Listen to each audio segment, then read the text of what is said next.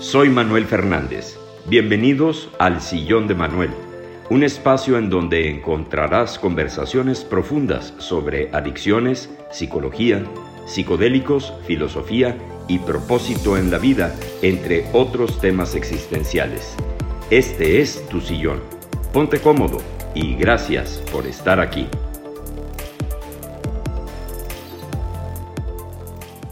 Hola, ¿qué tal? ¿Cómo están? Bienvenidos a este podcast del Sillón de Manuel. Mi nombre es Manuel Fernández. El día de hoy quisiera eh, hablar con ustedes, compartir con ustedes el tema del resentimiento. Eh, el ser humano puede llegar a tender a ser muy resentido. Y eh, en un libro que estuve escuchando que les recomiendo del doctor David Hawkins que se llama Power versus Force, Force, el poder frente a la fuerza, habla mucho del resentimiento. Habla de cómo el resentimiento es un alimento para la mente.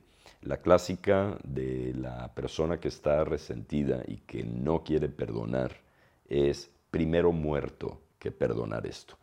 Y lo irónico es que la gente se puede llegar a morir, se puede llegar a infartar o puede vivir un estado depresivo muy fuerte al no perdonar porque eh, siente que, que, la vida o hasta que Dios ha sido injusto con nosotros.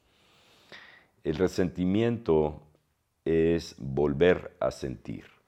La mente no tiene forma de discernir qué es realidad y qué es mentira es eh, la clásica respuesta pavloviana del perrito que le sonaba la campana y empezaba a salivar. Es como cuando si a uno le describen que le van a poner limón y, sal y este, algo picante o ácido abajo de la lengua, empieza a salivar, pero el limón no está. Es la, simplemente la descripción del limón y ya con eso tenemos una reacción fisiológica de, eh, las, eh, de salivar y, no está ahí el limón. ¿Por qué? Porque el ego no tiene forma de discernir la realidad de la fantasía. Entonces, si yo recuerdo algún incidente, algo que me pasó, y puede haber pudieron haber pasado años, de ese incidente, empiezo a sentir la misma rabia, el mismo coraje de algo que, del agravio que me hicieron, porque la mente piensa que se está repitiendo ah, eh, ese agravio o esa injusticia como si estuviera sucediendo en ese momento. Por eso es tan importante el que podamos anclarnos en el aquí y en el ahora identificar que lo que nos está molestando es algo que tenemos que aceptar, ¿no? Porque si no, la clásica que, a uno le dicen es que, bueno, pues es que tienes que perdonar. Y hay un mecanismo de defensa de la mente que dice, no, es que yo ya perdoné todo. Sin embargo, viene el recuerdo de algo que sucedió y la realidad es que no lo hemos perdonado. Entonces, primero hay que identificar que lo que nos hicieron nos molestó y nos sigue molestando para ahora sí en conciencia empezar a perdonarlo. Algo de lo que eh, comparte David Hawkins es, dice una frase que el ego no quiere perdonar porque se conforma con las migajas que le da el resentimiento. Cuando uno perdona, el ego de inmediato eh, nos envía una nos envía la información de que somos débiles, de que somos losers, de que somos endebles, que somos dejados.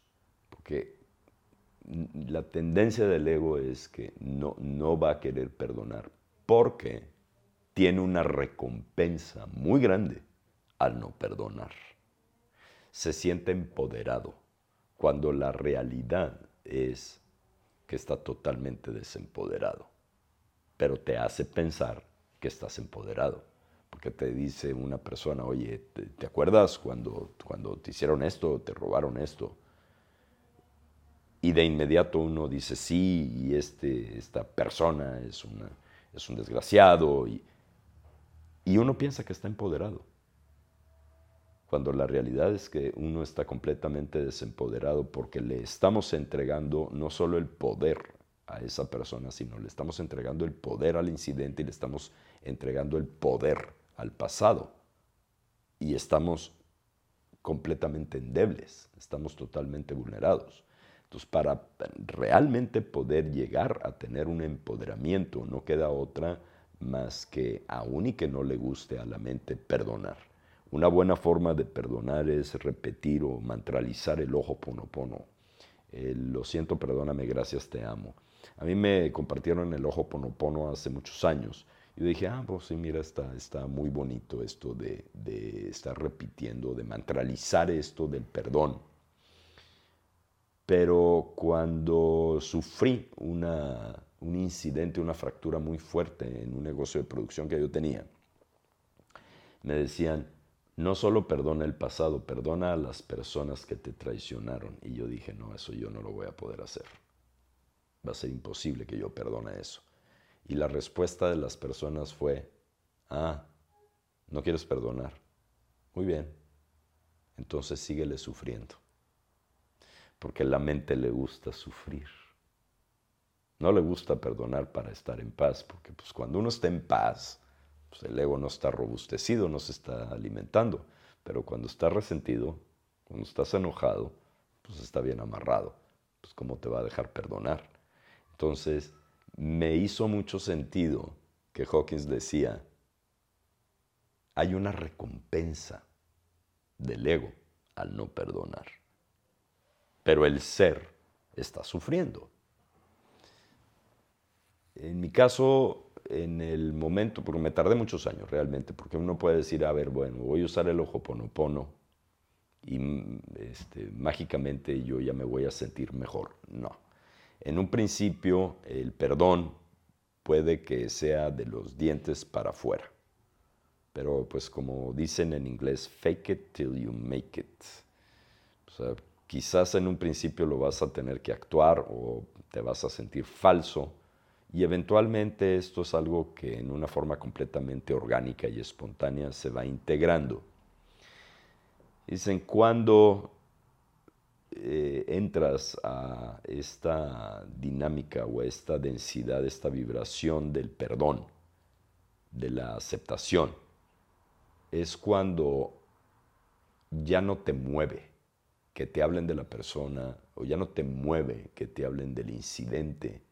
Simplemente que, mm, o que veas una foto y que ya no te sientas resentido, o sea, que ya auténticamente, de corazón, ya no te mueva, que ya no te sientas enojado.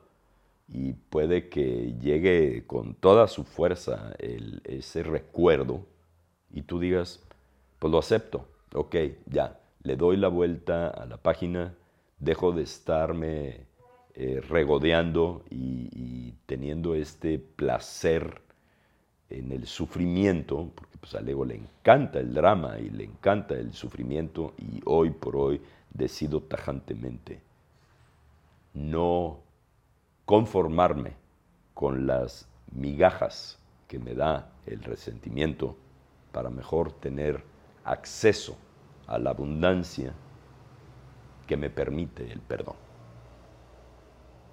Nos vemos en el próximo podcast.